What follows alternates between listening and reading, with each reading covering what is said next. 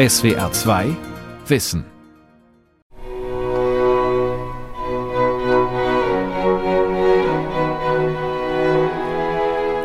Ich kenne keine Musiker, die nicht unbedingt Musik machen wollen. Deswegen haben sie ja den Beruf gelernt. Die Musikerinnen und Musiker haben schon auch eine Sehnsucht nach ihrem Beruf. Ein letztes Mal, bitteschön. Generalmusikdirektor Georg Fritsch probte im Oktober voller Elan im Karlsruher Staatstheater. Hinter den Musikerinnen und Musikern lag schließlich ein halbes Jahr Corona-Pause.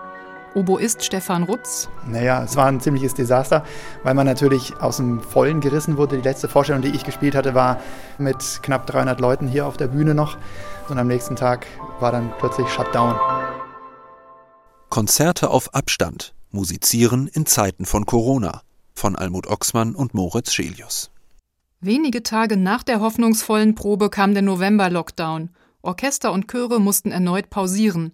Dabei hatte sich die Badische Staatskapelle ein ausgeklügeltes Corona-Hygienekonzept ausgedacht, so wie in Deutschland viele Orchester und Chöre, Bands und Ensembles, Profis wie Laien. Die Vorstände der sieben großen Berliner Orchester hatten im Mai gemeinsam mit Epidemiologen und Hygieneexperten der Charité einen Leitfaden erarbeitet, wie in Zukunft unter Corona musiziert werden könnte. Das übernahmen viele Orchester. In Karlsruhe saßen die Musiker über die ganze Bühne verteilt, zwischen den Stühlen jeweils zwei Meter Abstand. Für den Dirigenten Georg Fritsch keine Dauerlösung. Ja, Social Distancing, das nicht zu kultivieren und sich selber eine Einstellung zu erhalten, dass das nicht die Normalität ist und dass es auch nicht so bleiben kann. Wenn wir unsere Kultur so wie sie ist oder wie wir sie erlernt haben, wenn wir das erhalten wollen. Die Besetzung der Badischen Staatskapelle war stark reduziert. Statt acht ersten Geigen nur vier, statt vier Celli nur zwei. Eins davon spielt Alisa von Stackelberg. Die spezielle Probensituation habe ihre Art zu musizieren verändert, findet sie. Man muss ganz anders hinhören, ist ganz anders gefordert. Auch jetzt durch die kleineren Besetzungen ist das, muss man viel mehr Verantwortung übernehmen, was ähm, auch Spaß macht. Aber es ist natürlich schwierig. Es ist eigentlich kontraproduktiv, so als Musiker so weit voneinander entfernt zu sitzen, wenn man darauf angewiesen ist, sich so genau zu spüren und zu hören. Man rutscht ja in der Kammermusik auch immer extra noch mal näher zusammen, so nah wie es irgendwie geht, damit man ja gut zusammen atmen kann. Und das ist natürlich schwierig, wenn man über die ganze Bühne verteilt ist. Rund 130 Berufsorchester in Deutschland sind von den Veränderungen betroffen. 10.000 Musikerinnen und Musiker, festangestellt zumeist. In finanzieller Hinsicht sind das nahezu traumhafte Bedingungen, die Corona-Krise zu überstehen. Zahllose freie Musikerinnen und Musiker, Pop- und Rockbands, Laienchöre und Musikvereine sind in den vergangenen Monaten in existenzielle Krisen gestürzt. Hey, darling, in Deutschland machen zigtausend Menschen in ihrer Freizeit Musik. Sie treffen sich, üben allein, setzen Proben an, planen kleine und größere Auftritte, investieren Zeit und Geld. So wie die vier Musiker der Band Remedy aus Bayreuth. Seit zehn Jahren stecken sie fast ihre ganze Freizeit in die Band, erzählt Schlagzeuger Benedikt Wiele das beginnt ja nicht in dem Moment, wo man auf die Bühne geht, sondern die Fahrt dorthin. Dann hast du da einen Soundcheck, alle sind total auf einer Wellenlänge. Dann hast du diesen Auftritt, der äh, eine größere Endorphinausschüttung gibt's für mich nicht so. Also das ist eine Gefühlsexplosion, so ein guter Auftritt, mit meinem besten Freund zusammen auf der Bühne zu stehen. Dieses ganze Bandgefüge, das ist einmalig, du erlebst da Geschichten und lernst Menschen kennen, die du sonst nie kennengelernt hättest. Die Band Remedy hat einige kurze Alben veröffentlicht und spielt normalerweise mehrere Dutzend Konzerte im Jahr in Clubs und auf Open-Air-Festivals. Als es losging mit Corona, waren wir gerade noch auf Tour. Genau eine Woche nachdem wir wieder zurück waren von der Tour, hat es dann so richtig angefangen und wir hätten kein einziges Konzert mehr spielen können. Die gesamte Konzertbranche hat in diesem Jahr gelitten. Tausende Veranstaltungen wurden abgesagt, natürlich auch Popkonzerte, bei denen die Fans eng zusammenstehen, Tanzen, singen, jubeln, kreischen. Die Martin-Luther-Universität Halle-Wittenberg hat verschiedene Konzertsettings mit dem Sänger Tim Bensko untersucht und dabei herausgefunden, dass auch während der Pandemie theoretisch große Konzerte stattfinden könnten, wenn das Belüftungssystem für ausreichend frische Luft sorgt und das Publikum mit Abstand auf festen Plätzen sitzt, eventuell mit Mundschutz. Für viele Veranstalter ist ein solches Szenario aber weder möglich noch rentabel. Stattdessen versuchen sie, die Leute mit Internetstreams zu erreichen. Auch Remedy haben im Herbst ein Streaming-Event auf die Beine gestellt.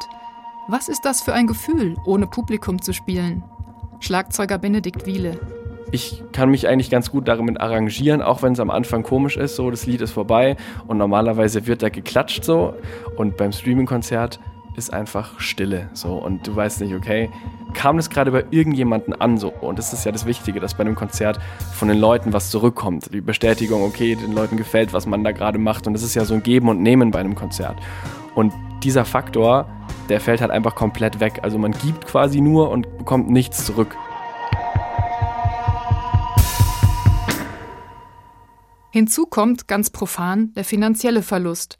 Der trifft vor allem die freiberuflichen Berufsmusiker, die nicht öffentlich gefördert werden, aber auch den höher dotierten Profibereich. Das Münchner Blechblasensemble Harmonic Brass zum Beispiel rechnete im Spiegel seine Umsatzeinbußen vor. Die fünf Musiker hatten für 2020 Einnahmen von rund 360.000 Euro erwartet. Durch den ersten Lockdown entfielen 146.000 Euro. 120.000 Euro hätten im Dezember erspielt werden sollen, denn der adventliche Dezember ist nicht nur für Blechblasensembles oft der lukrativste Monat. Doch daraus wird nun nichts. Und das ist nicht alles. Abhängig von den Menschen auf der Bühne sind all jene, die hinter den Kulissen arbeiten. Auch sie verdienen derzeit nichts. Beleuchterinnen, Tontechniker, Logistikerinnen oder Caterer. Am Anfang der Krise konnten Solo-Selbstständige bis zu 9000 Euro Soforthilfe beantragen. Zuletzt hat die Bundesregierung weitere Pakete auf den Weg gebracht, aber auch deutlich gemacht, dass die Hilfen nicht ewig weitergezahlt werden können.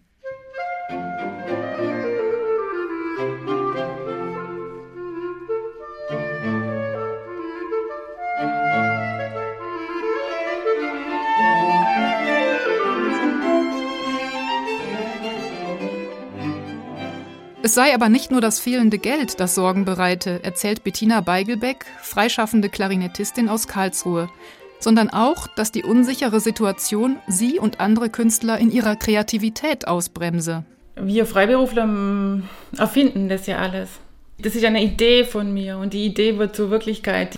Ich habe einen Plan, ich habe Musik, die ich gern machen würde. Ich finde Leute, die machen mit. Ich mache mit viel Aufwand Finanzierungsarbeit wenn sowas von einem Tag auf den anderen abgesagt wird, dann kann ich das nicht einfach ersetzen. Dann ist es schon, ja, ist nur ein finanzieller Ausfall, dann ist es ähm, bodenlos. Also man fällt wirklich in ein Loch, also man weiß auch nicht, woran man sich halten soll. Die Pandemie hat deutlich gemacht, dass die Musikbranche eine Zweiklassengesellschaft ist. Auf der einen Seite die staatlich finanzierten Ensembles, die auch in der Krise weiterbezahlt werden, und die bekannten Künstlerinnen und Künstler, die über genug finanzielle Reserven verfügen. Auf der anderen Seite die etwa 40.000 freien Musikerinnen und Musiker, die laut Deutsche Musikinformationszentrum in diesem Jahr durchschnittlich Umsatzeinbußen von fast 60 Prozent hatten. Viele verdienen einen Teil ihres Geldes mit Musikunterricht. Bettina Beigelbeck hatte im März ein Schülervorspiel geplant, das sie wegen des Lockdowns absagen musste. Das habe ich dann im Sommer nachgeholt, im Freien, als es wieder erlaubt war weil es extrem wichtig ist, solche Sachen zu machen. Ohne Vorspiele und ohne ähm, Ziele, ohne ähm, Publikum. Sinn von Musik ist auch immer Kommunikation und ich für dich und du für mich und so. Das kann man es einfach vergessen.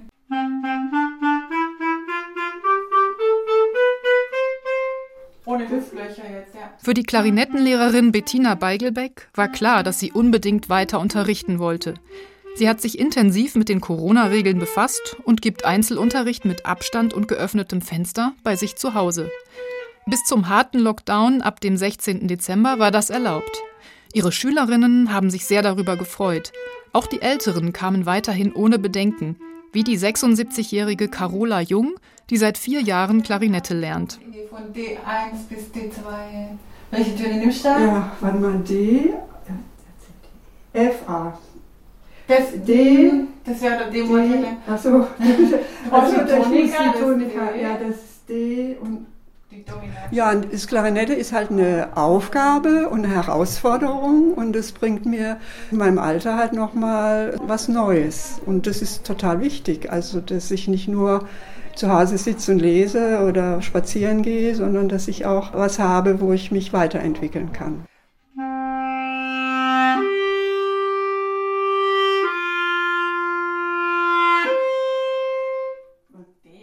Im Musikunterricht sei Kontinuität besonders wichtig, meint Bettina Beigelbeck. Eine Rückmeldung zu kriegen, jemand gegenüber zu haben, der mich anschaut, der mir zuhört, der mich wahrnimmt, der auch selber präsent ist. Das ist, war damals sehr wichtig, weil die ja nichts anderes hatten und die hat es mir alle gesagt. Also alle waren froh drüber. Zu Anfang der Corona-Pandemie war auch die Technik noch nicht so weit, digitales Musizieren mehrerer Menschen an unterschiedlichen Orten zu ermöglichen. Das hat sich zwar mittlerweile etwas verbessert, trotzdem wollten alle herausfinden, unter welchen Bedingungen Musiker real miteinander musizieren können. Zwei Meter Abstand, hieß es schnell, sollten alle einhalten. Diese Angabe ging aus einer Risikoeinschätzung des Freiburger Instituts für Musikermedizin hervor. Dort befassen sich die Mitarbeitenden normalerweise mit Auftrittsangst oder mit Gehörschutz für Orchestermusiker. Mit Beginn der Corona-Pandemie kamen neue Fragen auf. Natürlich wussten wir alle ja eigentlich auch gar nichts, also in jeglicher Hinsicht über diesen Virus und über die Verbreitung und so weiter. Und was das jetzt bedeutet fürs Musizieren und für die Musik. Es gab sehr, sehr weit auseinanderklaffende Empfehlungen. Damals hat die Unfallkasse zwölf Meter Abstand zu einem Bläser gefordert. Also, wenn man das sich mal wirklich klar macht, dann würden wir jetzt hier gar nicht mehr uns sehen. Claudia Spahn leitet gemeinsam mit Bernhard Richter das Institut für Musikermedizin in Freiburg. Beide sind sowohl Ärzte als auch klassisch ausgebildete Musiker und beraten Künstler aus allen Genres. Schließlich unterscheidet das Virus nicht, ob eine Posaunistin in einem Musikverein musiziert oder als Solistin im Sinfonieorchester. Im Mai nahmen Spahn und Richter Messungen bei den Bamberger Symphonikern vor. Wir haben gemessen, welche Luftbewegungen ein Blasinstrument um sich herum verbreitet und vor allem auch, wie ist dieser Nahbereich einzuschätzen. Also wann kann man davon ausgehen, dass diese etwas schwereren Aerosole, die ja dann zu Boden fallen, also die sogenannten Droplets, dass man davon ausgehen kann, dass diese Gefährdung nicht besteht. Die Messungen ergaben einen empfohlenen Abstand von zwei Metern. Weitere Studien haben das Ergebnis differenziert. Nach vorne sollen die Musiker einen Abstand von drei Metern einhalten, zur Seite anderthalb. Diese stets aktualisierten Risikoeinschätzungen stehen auf der Homepage des Instituts für Musikermedizin. Und das ist auch jetzt wirklich witzigerweise in äh, weitere sechs Sprachen übersetzt worden. Also weil dann so viele Interessierte kamen aus Frankreich, England, Portugal, Spanien und sogar aus Japan, Holland noch und so. Also das war dann ganz überraschend, was das so für einen Zug gekriegt hat, ja, also so eine Dynamik. Claudia Spahn und ihre Kollegen und Kolleginnen haben in den letzten Monaten viele Blasmusikvereine und Chöre beraten. Gerade in Süddeutschland ist eine große Musikvereinsszene lebendig. Als Musikerin weiß Claudia Spahn, wie wichtig das gemeinsame Musizieren ist. Und als Ärztin dass das Leben immer ein Restrisiko beinhaltet. Dann haben wir unser Denken daraufhin umgestellt, dass wir gesagt haben, wir gehen nicht in die Extreme, sondern wir gehen aus von einem Stufenmodell und wir müssen überlegen, wie können wir Risiko möglichst gut reduzieren. Und wir finden das auch deswegen wichtig, weil es gibt ja sonst im Leben auch keine hundertprozentige Sicherheit.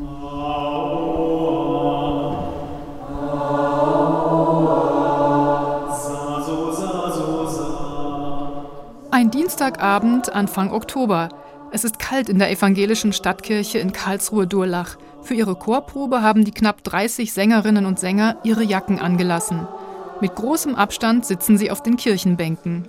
Ja, also ganz am Anfang hatten wir ja noch Proben mit sechs Meter Abstand voneinander und da war es schon sehr, sehr seltsam, weil das waren so die ersten Male, wo wir uns nach dieser langen Zeit wieder gesehen haben und da war es schon so, dass man auch nicht so ganz genau wusste, darf ich jetzt zu den anderen hingehen und wie ist es, darf ich jetzt überhaupt laut singen?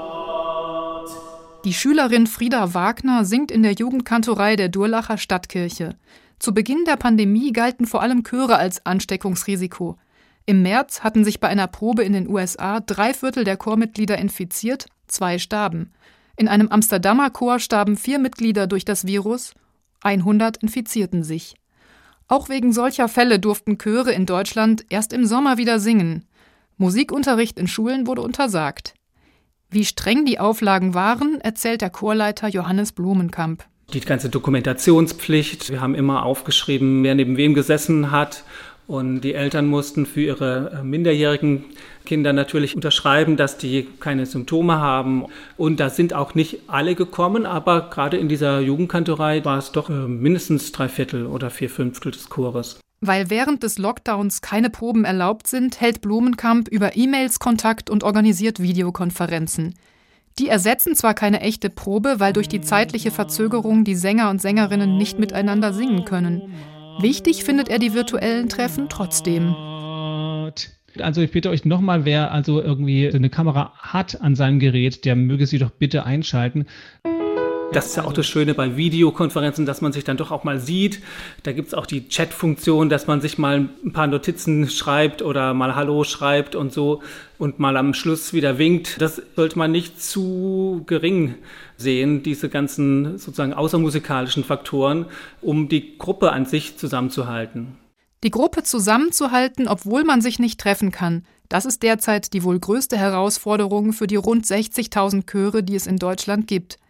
Wenn sie proben können, haben die Corona-Einschränkungen aber auch positive Seiten. Durch die großen Abstände verlassen sich die Sängerinnen und Sänger weniger auf ihre Nachbarn und übernehmen selbst mehr Verantwortung. Dazu kommt. Für mich als Chorleiter hat es noch einen relativ banalen Nebeneffekt. Es wird einfach nicht gequasselt. Die Konzentration während der Probe war viel stärker. Wir haben zwar kürzer geprobt, aber ich hatte manchmal das Gefühl, wir sind besser vorangekommen als in den normalen Proben. Viele Chöre haben im Sommer gewissenhaft die zwei Meter Abstände zwischen den Stühlen ausgemessen. So konnte es passieren, dass Soprane und Bässe über 20 Meter voneinander entfernt standen, wenn es der Probenraum denn zuließ. Auch die Musikliteratur wurde angepasst. Ich habe natürlich auch gewusst, dass ich bei diesen Entfernungen in der Literaturauswahl eingeschränkt bin. Also alles, was sehr rhythmisch geprägt ist, was sehr schnell ist, das ist natürlich ganz schön schwierig. Und wir haben dann halt eher einfachere Sachen eingeübt, die homophon sind, wo alle gleichzeitig die gleichen Silben singen und so.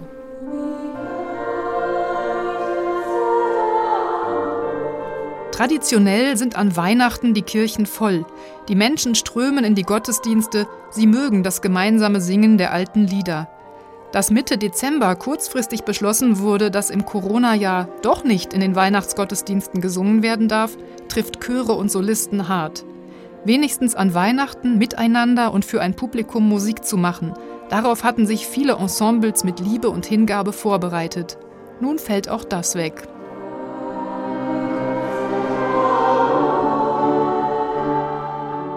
Durch Gesang kann das Coronavirus so gut verbreitet werden, weil dabei bis zu 100 Mal mehr Aerosole ausgeschieden werden als beim Sprechen.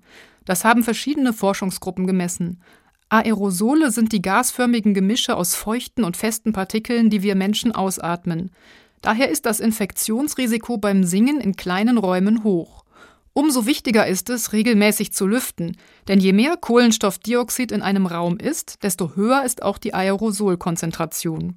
Hai già vinta la causa, cosa sento? Ein Forscherteam von der Bauhaus-Universität Weimar hat in Experimenten nachgewiesen, dass die Atemluft beim Singen 20 bis 90 Zentimeter in den Raum reicht. Also wir hatten zwei Baritöne zu den Untersuchungen da und eine Sopranistin. Und wir konnten sehen, dass bei den beiden Baritönen die Atemluft etwa gleich weit ausgestoßen wurde, also sowohl beim Singen einer Tonleiter bzw. eines einzelnen Tons oder auch beim Singen eines anspruchsvollen musikalischen Stückes. Lia Becher hat zwei Messreihen mit Musikern durchgeführt. Es wurden auch Sängerinnen mit Mund-Nase-Bedeckung untersucht. Nur wenig Luft konnte zwischen Gesicht und Maske entweichen. Wir hatten auch den Bariton von der Staatskapelle Weimar mit einem sogenannten Gesichtsvisier untersucht. Da war aber einfach das Problem, dass der Klang extrem blechern war. Also es war, als hätte man ihm einen Eimer über den Kopf gestülpt und er hätte darunter gesungen.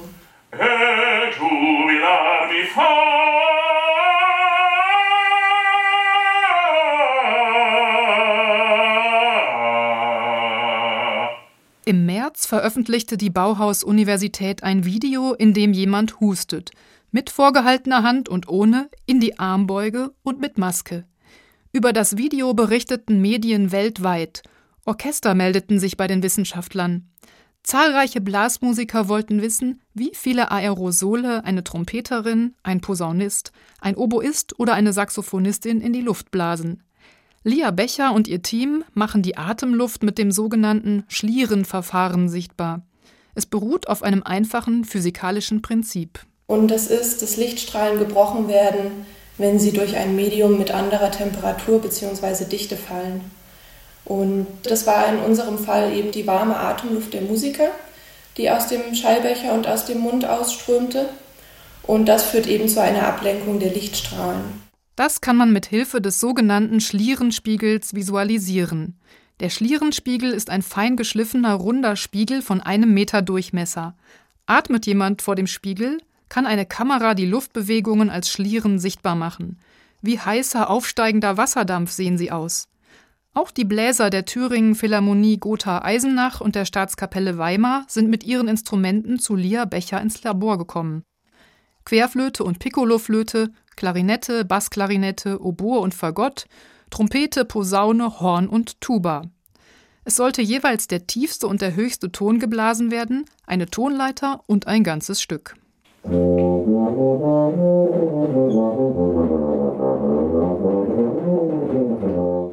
Blechblasinstrumente stoßen nur am Schalltrichter Luft aus.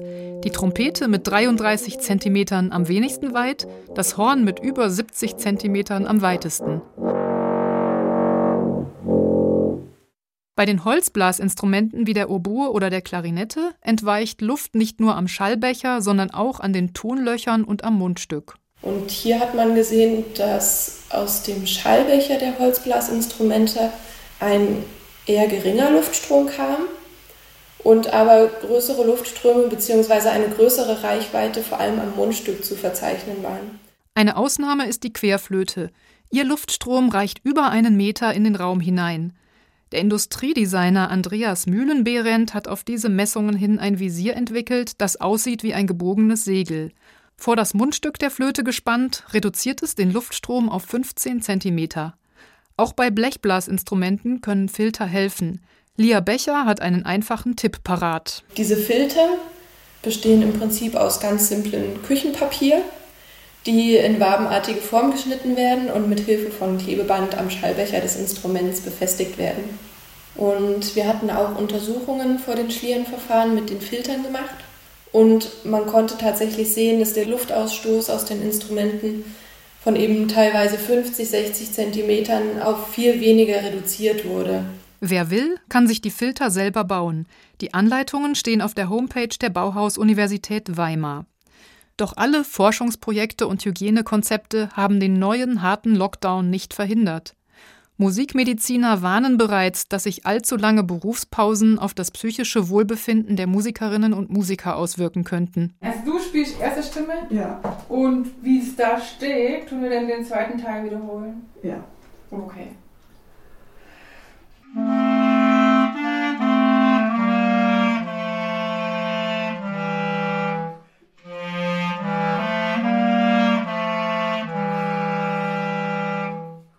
Dass die Konzerte in der Vorweihnachtszeit ausgefallen sind und weder an Weihnachten noch an Silvester konzertiert wird, hat viele freie Musiker hart getroffen. Manche Ensembles nehmen im Dezember normalerweise ein Drittel ihres Jahresumsatzes ein.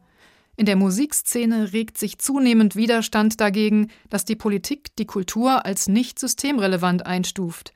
Der Sänger Herbert Grönemeyer etwa forderte in einem Artikel in der Zeit eine Vermögensabgabe für notleidende Musiker und beklagte, dass in Deutschland Autobauer und Touristikkonzerne gerettet würden, nicht aber die Beschäftigten in der Musikbranche. Auch die Karlsruher Musiklehrerin und Klarinettistin Bettina Beigelbeck hält das für einen Fehler. Das darf man nicht machen in der Demokratie. Also man darf nicht sagen, ihr Musiker, ihr seid zwar ganz nett, aber äh, richtig brauchen tun wir euch nicht. Und dann nachher zu kommen und sagen, ihr kriegt von uns die Unterstützung oder auch jetzt, ihr dürft damit rechnen, dass wir euch wiederhelfen. Ich finde, das ist zynisch. Einen Klang zu erzeugen und ihn körperlich zu spüren, Musik zu machen, egal auf welchem Niveau, das mache den Menschen aus, findet Bettina Beigelbeck. Da kann man ganz groß anfangen zu sagen, äh, warum übt sich ein Mensch in irgendwas, was er eigentlich nicht braucht, um zu überleben? Ich halte es für hochgefährlich, dem ein geringen Wert beizumessen. Ich denke, das wird sich auf alles auswirken. Auf Gesundheit, auf Zusammenleben, auf Akzeptanz, auf Toleranz, auf Interesse, Empathie und letztendlich auch auf Demokratie. Wann wird die Pandemie vorbei sein oder zumindest so weit beherrschbar, dass gemeinsames Musikmachen und Konzerte wieder möglich sind, ohne auf Abstand gehen zu müssen? Das weiß derzeit niemand. Allerdings denken viele in Richtung Sommer, wenn es vielleicht im Freien Auftrittsmöglichkeiten geben wird. Das hofft auch Benedikt Wiele von der Band Remedy. Wir schreiben weiter Songs, arbeiten an Material und wir überlegen schon auch wieder, dass wir auftreten wollen. Also tatsächlich gibt es für den Sommer Pläne, denn Open Airs sind ja trotzdem irgendwie die realistischste Form von Konzerten, die irgendwie möglichst sicher stattfinden können und mit denen man auch planen kann. Also in Richtung Open Airs planen wir gerade. Aber so wieder auf Tour zu gehen, wie wir das jetzt Anfang diesen Jahres gemacht haben, damit rechnen wir gerade ehrlich gesagt erstmal nicht mehr. Je länger die Pandemie und ihre Einschränkungen dauern, desto gefährlicher sei das für die ganze Kulturbranche, prophezeit der Karlsruher Dirigent Georg Fritsch. Der Druck ist, wir wollen für unser Publikum da sein, dafür bekommen wir Steuergelder. Der Druck ist, wir haben Angst um unsere gesamte Kulturlandschaft, wenn wir nicht spielen, die Entwöhnung. Wir kultivieren gerade ein Social Distancing. Das kann zur Folge haben, dass die Kulturlandschaft nie wieder so wird, wie sie gewesen ist. Und je länger diese Situation dauert, umso gefährlicher wird sie in den Auswirkungen, was diese Sache angeht. Denn möglicherweise gewöhnten sich die Menschen an den Abstand zueinander, Zuschauer wie Musiker. Im Orchestergraben saßen im Sommer statt 70 nur 15 Personen, sagt Fritsch. Ich habe Sorge, dass sowohl Publikum als auch der Mensch, je länger es dauert, auch ein Körpergefühl entwickelt, was diese Nähe dann plötzlich als unangenehm erscheinen lässt. Das ist eine riesige Gefahr. Wenn das passiert, wenn wir einen Rosenkavalier nicht mehr spielen können oder einen Tristan, weil die Leute die Enge nicht mehr ertragen können, dann ist es aus. Dann weiß ich nicht, wie es weitergeht. Bekannte Musikensembles wie die Leipziger Thomana testen ihre Sänger regelmäßig auf Covid-19, ähnlich wie das im Fußball die Bundesliga-Vereine handhaben. So könnte das gewohnte Musizieren im kommenden Jahr doch wieder möglich werden. Auch ein verlässlicher Impfstoff wird die Lage entspannen. Bis dahin müssen Profi wie Laienmusikerinnen und Musiker durchhalten. Die Corona-Pandemie wird auch die Musikszene noch einige Zeit beschäftigen. SWR 2 Wissen. Manuskripte und weiterführende Informationen zu unserem Podcast und den einzelnen Folgen gibt es unter swr2wissen.de.